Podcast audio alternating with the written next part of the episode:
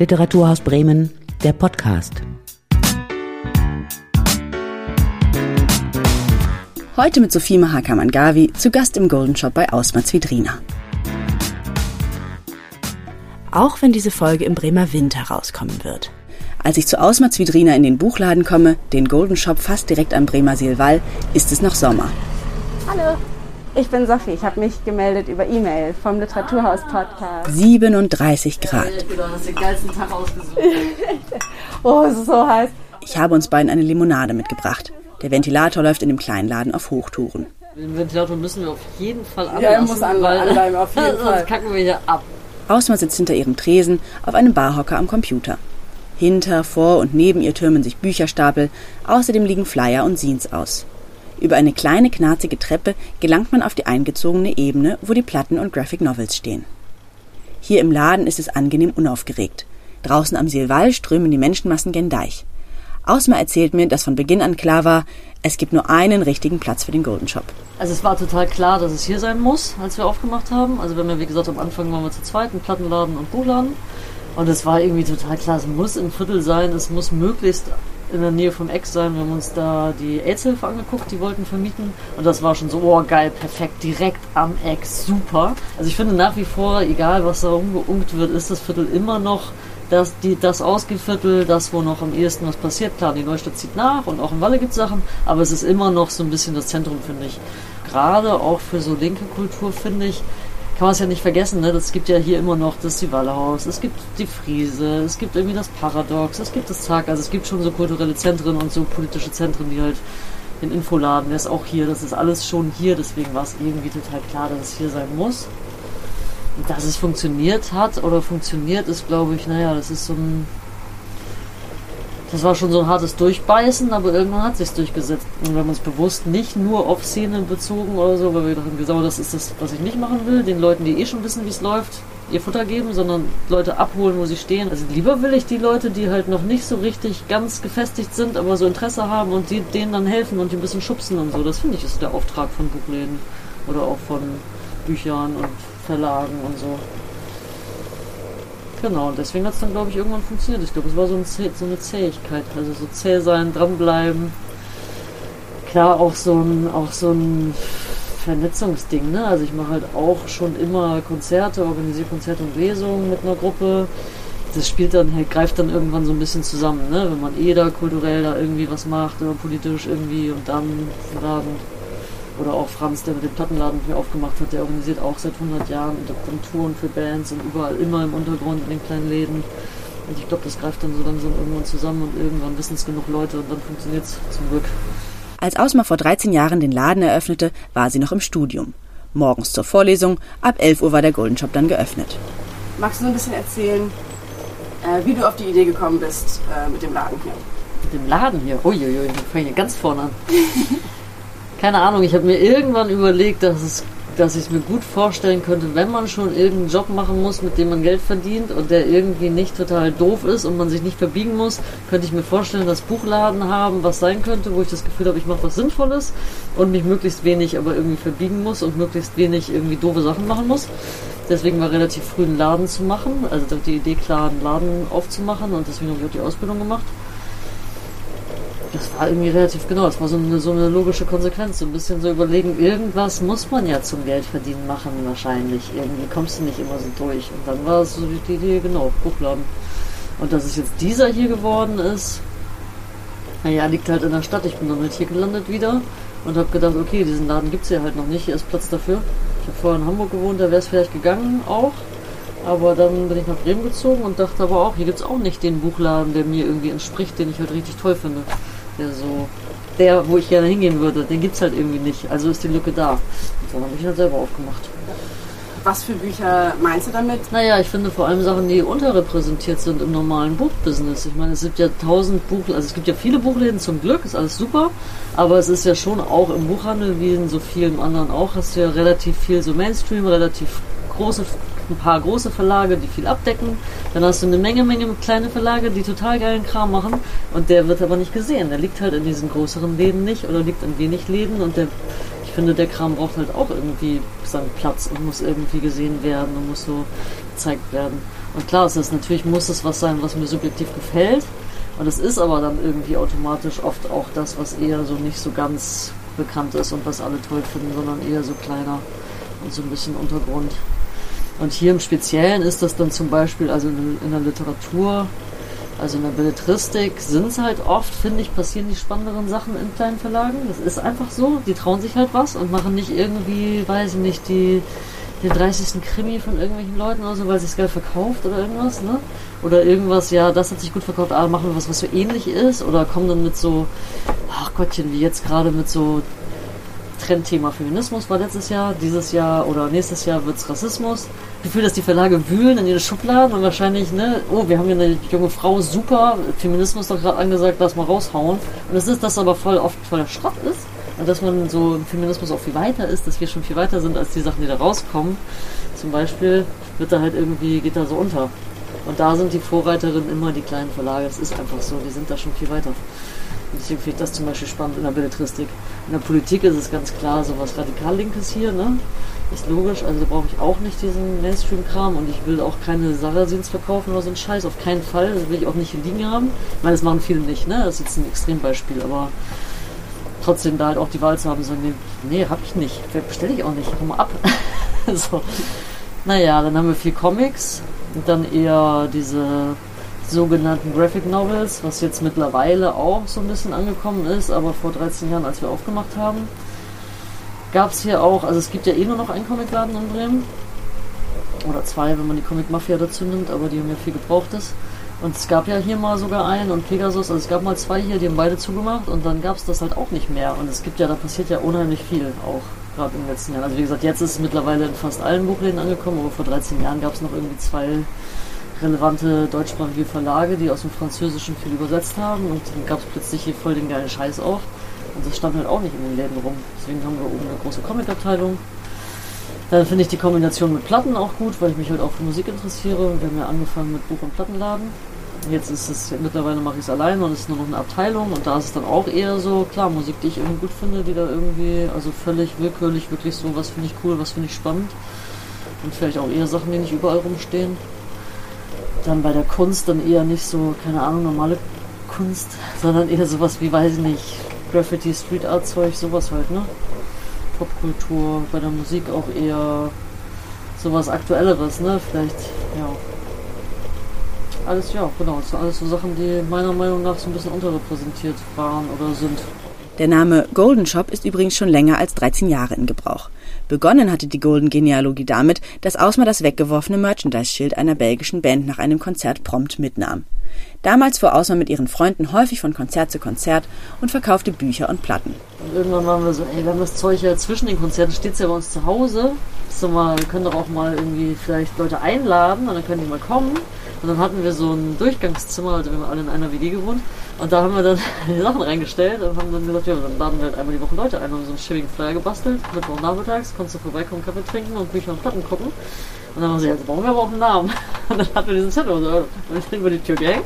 Und dann hieß das den Golden Shop. Und dann ist es so geblieben. Weil wir das dann gut fanden. Irgendwie fanden wir das, ja, als wir den Laden gefunden haben, war dann irgendwie so, ja, ist doch viel geiler als irgendwie irgendwie so dämlichen, am besten so dämliches Wortspiel mit Büchern oder Schallplatten und so. Bäh. nee, ist doch gut so. Der Name hat sich gehalten. Nicht nur das. Seit dem 10. Geburtstag des Ladens gibt es auch noch die Golden Press, den Verlag des Golden Shop. Und ein Plattenlabel gibt es auch. Wann war das? Muss ich mal kurz nachdenken. War es elf Jahre Golden Shop und ein Jahr Golden Press? Ja, genau. Ja, das stimmt. Wir haben es auch wirklich beim zehnjährigen Geburtstag gegründet, witzigerweise. Und zum zehnjährigen haben wir hier so, eine, so ein Konzert gemacht. Mit äh, Doubtboy und Title haben wir vorm Laden gespielt. Ein Freund von mir, hier Rolle, der hier, von dem ich dann das Buch rausgebracht habe, kam nämlich hier vorbei deswegen und dann, also, der, weil er jedes Jahr zum Geburtstag kommt und dann haben wir natürlich heftig gesoffen und saßen morgens auf dem Balkon beim Frühstück und da hat er dann irgendwie erzählt, dass er mit dem Verlag in Kontakt war, mit, seinem, mit seinen Fotos und bla und die waren so doof und und so erzählt, war ich irgendwann so, sag mal, diese faxen mich nicht. Das bringe ich doch sofort raus, sofort bringe ich, er so, hä, machst du mein Buch? Ist ja klar, Mann. Ich finde den Typ mal mega genial, er ist voll der coole Sprüher, macht geile Fotos, ist halt so. Deswegen ist die Gründung war tatsächlich auch genau am Geburtstag, also am nächsten Morgen. Ich finde das ja auch ganz gut, dass ich den Verlag halt, das, ich muss den ja nicht machen, ne? Der Buchladen ist das, von dem ich lebe, so, das ist das, was ich mir aufgebaut habe, wo ich denke, so, das finde ich auch geil, davon zu leben und den Verlag will ich auch gar nicht so. Der ist, der ist eher so als so, ja, so nebenbei. Der soll so nebenbei laufen und auch gar nicht unbedingt als, also wenn er sich selber trägt, bin ich total zufrieden, wenn ich dann nicht nur immer Geld reinbuttern muss, weil das habe ich ja nicht. So, dann ist das irgendwie okay. Und das finde ich, glaube ich, also es gibt natürlich auch total viel Freiheit, ne? Wenn ich mir jetzt überlege, also ich sehe ja jetzt, was so Gewinnspannen sind bei Verlagen, also das ist ja auch total irre, wie viele Bücher man raushauen muss, damit man mal davon leben könnte oder so, das ist das ist halt verrückt. Ich habe überhaupt keinen Bock drauf und keine Zeit für, ich habe ja auch noch einen Vollzeitjob hier. Von daher würde ich ja fast sagen, es geht vielleicht ein bisschen so einfach so, es wird so ähnlich sein, nur dass man vielleicht ein paar mehr Bücher gemacht hat, ein paar mehr Platten gemacht hat, vielleicht noch unterschiedliche Richtungen, noch mal ein bisschen das Portfolio erweitert. Bei Jens war das so, dass der, der ist hier eh Kunde, man kennt sich halt eh, weil der schon auch lange in Bremen ist, irgendwann kennt man dann viele Leute. Ich bin schon wieder ewig hier, er ist eine Weile schon wieder hier. Also man kannte uns schon so vom Sehen und irgendwann kam er hier halt rein, weil er eh Kunde ist und hat er gefragt, äh, ob ich einen Verlag wüsste, weil er so einen Comic gemacht hat. Und dann war ich so, klar, habe ich ihm natürlich ein paar Verlage gesagt und habe gesagt, hier, was hast du für einen Comic gemacht? Ich habe jetzt auch einen Verlag. da hatte ich ja gerade ein Buch fertig gemacht. Oder war gerade bei einem Buch dabei, hatte quasi den Verlag frisch gegründet. Und dann meinte er so, ja, Bunker Valentin. Und ich so, oh geil, ey, mach ich sofort, wenn du jemanden findest. Weil das ist genau das, wo ich herkomme, ne? Blumenthal, Bunker Fage, ja. da aufgewachsen, immer da spazieren gewesen mit meinen Eltern, immer mit diesem riesen Klotz da, was auch zur Politisierung übrigens beigetragen hat, ne? Also so als Kind da spazieren zu gehen und zu denken, oh krass, was ist das eigentlich für ein Ding?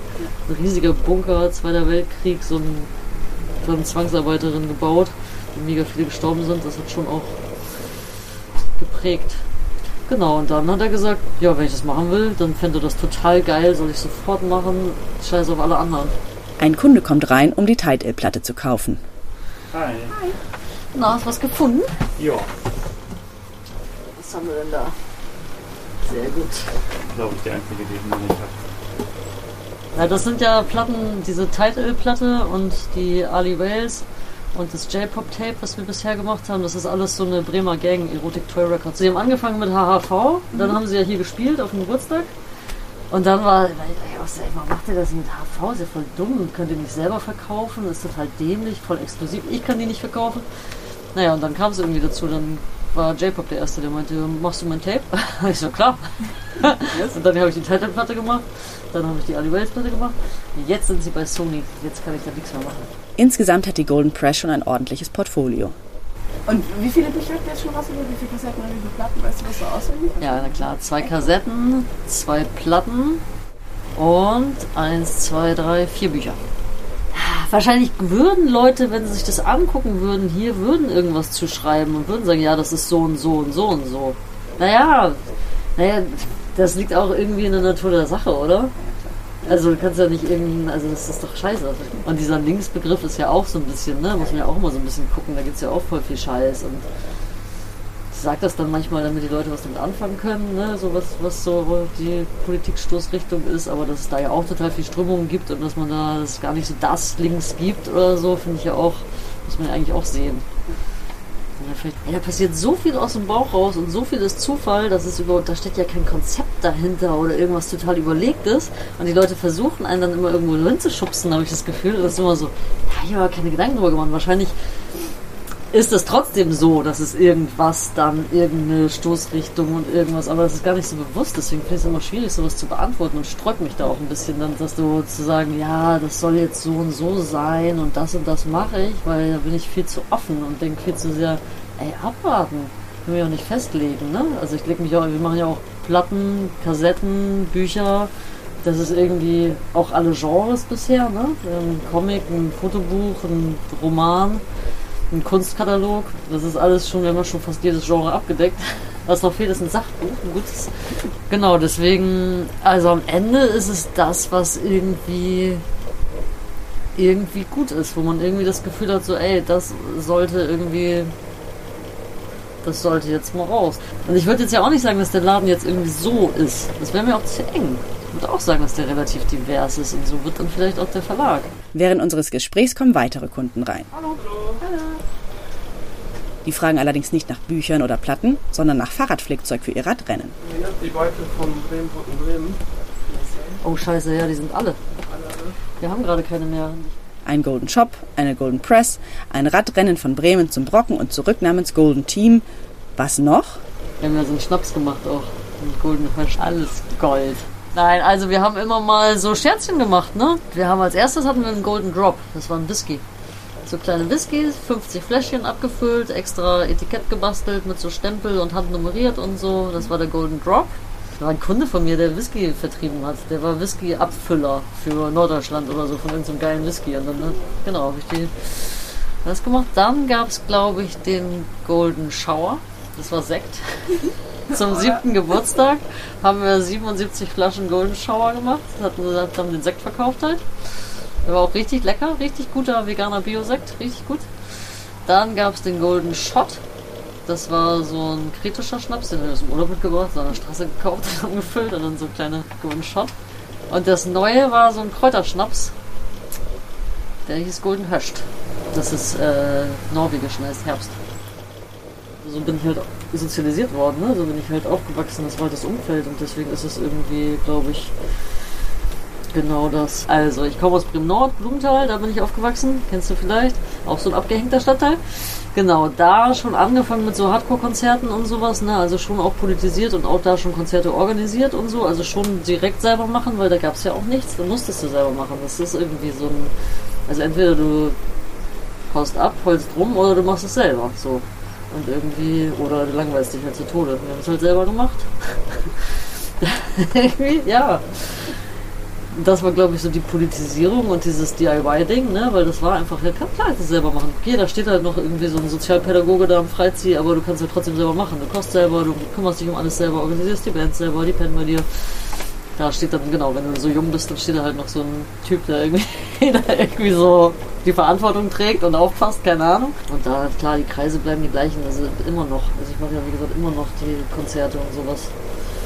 Ja, also es lässt einen ja nicht mehr los. Es ist jetzt nicht mehr so reiner Hardcore oder Punk, so schon lange nicht mehr, sondern was wir so der, der mit der Konzertgruppe machen, mit der chinesischen Wäscherei, das sind ja eher so experimentelle Sachen mittlerweile, also ganz viel anderes Zeug. Das ist ja überhaupt nicht mehr. Punk ist übrigens ein sehr weiter Begriff, ne? Das ist ja auch so ein bisschen, ich würde das ja auch alles Punk nennen, so. Auch wenn da jetzt, wenn das jetzt total krasser Noise ist oder so, kann das ja voll den Punk-Faktor haben. Dieser DIY, Do-it-yourself-Gedanke spiegelt sich auch in Ausmaß Vorliebe für Scenes. Das Sin liegt als Medium irgendwo zwischen Magazin und Tagebuch, zwischen Pamphlet und Kunstband. Ausma erzählt, dass sie auf ein Revival der selbstproduzierten Heftchen hofft. Ich meine, ich habe da jetzt auch nicht viel, ne? aber es gibt halt auch gerade nicht so viel. Ein bisschen heimlich hoffe ich ja, dass es so, eine, so ein Revival gibt, weil diese ganzen Musikzeitschriften, die sterben ja alle, die hören ja alle auf, diese ganzen Printsachen, das gibt ja alles nicht mehr. Ich weiß nicht, was es noch für spannende Magazine gibt. Ich meine, ein paar verkaufen wir. Trust vielleicht noch, es immer noch lebt. Aber es gibt ja irgendwie überhaupt keine geilen Zeitschriften mehr. Und da müsste doch eigentlich die Lücke gefüllt werden. Und da hoffe ich so ein bisschen, dass das irgendwie kommt. Aber ich habe auch mal eine Ausstellung hier mit organisiert zu DIY und Fanzines. Und das war der Hammer. Ey, was wir da für Fanzines hatten und was wir da, also was da, das waren ja so hunderte von Zines. Und da dachte ich schon so, oh, es gibt ein Revival. Das ist auch schon zehn Jahre her. Kam dann nicht. Aber vielleicht, genau, vielleicht gibt es das auch irgendwo. Man kriegt es noch nicht so mit. Also irgendwas gibt es ja trotzdem noch. Ja. Meinst du, dass da auch bei der HFK was passieren könnte? Ja, passiert ja, ne? Es gibt ja dieses Scene-Festival auch und so. Das ist ja schon auf jeden Fall was, wo so Leute zusammenkommen, was immer geil ist, wenn Leute auch sehen, ah, andere Leute machen auch geilen Scheiß. Ne? Andere Leute von außen gucken sich das an. Na klar, irgendwas passiert da ja schon ein bisschen. Das kann man wohl sagen. Der neueste Baustein in der Golden-Geschichte ist der Kauf des Hauses im Fairfeld. Also wir haben schon immer gesagt, dass das geil wäre. Da ist irgendwie, also es war schon immer eine WG da oben drin und die, da kannte man dann immer Leute und es war halt irgendwie so ein abgefahrenes geiles Haus und man immer so, ey, das wäre voll geil. Und man, wenn man, wenn man aus dem DIY-Ding kommt, dann ist das auch nicht so abwegig, ne? Sowas zu machen, weil man da Leute kennt. Also voll viele Leute sind immer so, was, Haus kaufen, krass, voll die große Nummer und ich denke so, so. Ja, gibt ja tausend Zentren, die man kennt, die das gemacht haben oder so. Naja, das, deswegen haben wir das dem immer schon mal gesagt und hatten da immer schon mal drüber geredet der wollte immer nicht. Der hat immer gesagt, nein, nein, nein, ich hänge an meinem Haus, nein, nein, nein. Aber hat auch gleichzeitig immer gesagt, ja, betrachten Sie das Haus als Ihr Eigentum, macht was ihr wollt, hat uns immer mega in Ruhe gelassen. Also irgendwie war das so okay, das Verhältnis. Naja, und dann hat er irgendwie jetzt, wollte er dann doch verkaufen, hat es uns aber gar nicht gesagt, sondern wir sind Leute durchgelaufen, die sich das angeguckt haben. Und es war so, oh krass. Und ich habe ihn sofort angerufen und so, Alter, was ist das denn hier? Aber spinnst du? Das geht gar nicht. Wieso können wir das denn nicht kaufen, wenn du das jetzt verkaufen willst? Haben wir doch immer gesagt. Und dann war so, ja, dann kaufen sie das doch. Und ich gesagt, ja, okay. Also aufgelegt war so, okay, alles klar. Jetzt wissen wir wohl. So ein bisschen sentimental ist er, glaube ich, auch. Sein letztes Haus. Wir sind schon so lange drin und irgendwie, wir machen das alle zusammen. Der Tanzschultyp, der ist ja schon seit 17 Jahren drin. Ja. Also, es gibt einen Hausverein, den haben wir gegründet, der Golden Club. Natürlich. Und da sind automatisch immer alle Mieterinnen des Hauses drin. Also jede Person, die hier irgendwas gemietet hat, die hier irgendwas macht, ist hier drin. Dieser Verein, der gründet eine GmbH zusammen mit dem Mietshäuser-Syndikat, die ja so eine größere Organisation sind mittlerweile, wo ganz viele so selbstverwaltete Häuser organisiert sind. Diese GmbH, die Golden Home GmbH, die kauft das Haus. Das Mietshäuser-Syndikat, das ist quasi die Kontrollinstanz. Die haben nur ein Veto bei Verkauf oder bei Satzungsänderungen. Das heißt, sobald hier irgendjemand ausschert und sagt, ah komm, lass mal lieber doch verticken oder irgendwie, lass mal irgendwie doch privatisieren, dann sagen die, mm -mm, ist nicht. Das ist der Grund vor allem, warum die dabei sind, so, weil das voll cool ist. Und dann gibt es eben auch sowas wie ein Solidartransfer zwischen, das sind glaube ich mittlerweile 200 Projekte in ganz Deutschland. Ne, am Anfang zahlst du viel Kredite ab und zahlst ein bisschen Solidartransfer und das kippt irgendwann und von diesem Geld werden halt neue Projekte finanziert und das finde ich halt auch super sinnvoll, so dass du halt ne, eine Gemeinschaft bist, du bist halt eine Gemeinschaft von ganz vielen autonomen, selbstverwalteten, eigenständigen Häusern. Das heißt, selbst wenn ihr hier rausgeht, bleibt das Haus quasi bestehen für. Und dann entscheidet der Verein, wer dann hier als neues rein. Genau, Egal wie gentrifiziert das Viertel wird, dieses Haus bleibt. richtig. Das ist eine mega ideale Vorstellung, finde ich. Das finde ich richtig, richtig geil. Ich mag es auch, dass es so ja, ist auch so divers, ne? Es gibt diesen Buchladen, dann hat der Verlag einen Raum hinten, dann ist das Plattenlabel und Mail-Order Sabotage Records ist halt mit drin, dann haben wir einen Raum für einen Künstler, also einen Atelierraum, dann die Tanzschule und eine Wohnung. Das ist irgendwie auch so voll cool, finde ich. So ganz unterschiedliche Projekte, aber alle in so einem, in so einem Ding. Genau, und finanziert haben wir das über, über Direktkredite, genau, das sind diese Kredite von ja, allen möglichen Leuten. Das sind auch ja, hauptsächlich tatsächlich ja, Freunde, Bekannte, Kunden, irgendwie alles Mögliche. Als wir uns in Ausmaßladen getroffen haben, war Sommer. Das Projekt lief gerade erst richtig an. Mittlerweile ist Herbst und es steht fest, dass das Mietshäuser-Syndikat einen Erfolg verbuchen kann. The Golden Way, das einfach mal selber machen, hat sich durchgesetzt. Der Golden Shop wird also erstmal bleiben. Aber es ist auch noch nicht so lange so, ne? Das hat auch echt eine Weile gedauert. Bis wir uns hier durchgesetzt haben, aber Buchhandel ist halt auch nicht so einfach, ne? Das ist jetzt auch nicht so wie Klamotten verkaufen, da ist die Gewinnspanne halt wesentlich geringer. Ich glaube, vor ein paar Jahren war es kurz so, dass es so mit diesem scheiß Kindle und so, ne? Da wurde es kurz so, oh oh, und da habe ich plötzlich, kannte ich dann auch eine Menge Leute, die so diese Reader hatten und die die nicht hier gekauft haben und die nicht die E-Books hier gekauft haben, sondern alle laden sich das illegal runter. Und da war ich auch kurz so, oh oh. Aber irgendwie hat sich das nicht durchgesetzt. Also momentan existiert das ja nebeneinander her, habe ich das Gefühl. Also die meisten Leute, also viele Leute haben so ein Ding und wissen das auch zu schätzen. Das ist so für einen Urlaub oder so oder für zum wissenschaftlichen Arbeiten ist, glaube ich, super sinnvoll, wenn du da so ansprechen kannst und sonst was in Stellen wiederfindest. Das muss der Hammer sein. Und irgendwie habe ich das Gefühl, dass es sich jetzt eher so ein bisschen, dass die Leute das so als Ergänzung sehen und dass sie trotzdem dieses Buch an sich, dieses haptische, das, da können die nicht drauf verzichten, da wollen die nicht drauf verzichten. Man muss halt mal gucken, wie das mit so diesen sogenannten Digital Natives oder so, ne, oder Leuten, die jetzt so aufwachsen und vielleicht schon viel mehr mit dem Telefon und die ganze Zeit nur noch Instagram und sonst was. Ne, genau, also da weiß ich es halt nicht. Ne? Ich finde schon, dass man so bei. Ich habe schon das Gefühl, dass es, dass es so ein bisschen unwichtiger wird für Leute, wenn sie nicht da abgeholt werden und denen das vermittelt wird. Ich glaube, das kann schon schnell gehen, dass die Leute dann irgendwie. Die können ja auch keine geraden Sätze mehr schreiben, viele, ne? Weil sie immer nur noch so kurze Dinger machen. Also ist ja von, also SMS, damit fängst du wahrscheinlich an, aber mittlerweile machst du dann, was weiß ich, WhatsApp, sonst was. Es wird immer kürzer und immer Andererseits entsteht da vielleicht auch wieder was Neues draus, ne? Das ist ja, also man kann ja nicht immer sagen, ja, Sprache wird schlechter oder verflacht, das ist ja Blödsinn, wird halt anders, ne? Aber also wie die Entwicklung werden wird, kann man nicht sagen. Ich kann mir vorstellen, dass sich irgendwie verändert, aber tot oder sowas auf keinen Fall. Das wird immer so gesagt, aber nee, das passiert auch nicht. Hm. Da wird eher der Buchmarkt gegensteuern mit so, was glaube ich jetzt auch schon passiert, dass die Bücher schöner werden und wertvoller und dass man mehr darauf achtet, dass Form und Inhalt zusammenpassen. Und das sind dann Sachen, die kannst du mit so einem elektronischen Kram nicht vermitteln. Das geht halt nicht. Die riechen nicht, die fühlen sich nicht irgendwie an oder so, ne? Diese Haptik fehlt. Es ist, glaube ich, schon was, was du, wenn du, eine, wenn du es schaffst, diese Wertschätzung zu vermitteln, den Leuten zu vermitteln, ey, das ist irgendwie, hat irgendwas, ist irgendwie toll, dann sehe ich da eigentlich, dann wird das nicht sterben. Nee. Ich weiß bloß nicht, wie man das macht. Oswald Svidrina empfiehlt übrigens auf der Webseite des Golden Shop auch immer wieder die neuesten Entdeckungen.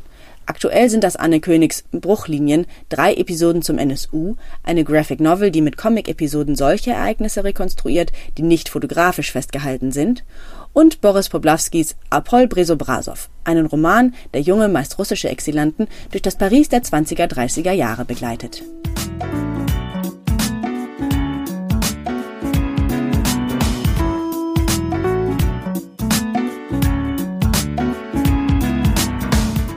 Das war Literaturhaus Bremen, der Podcast.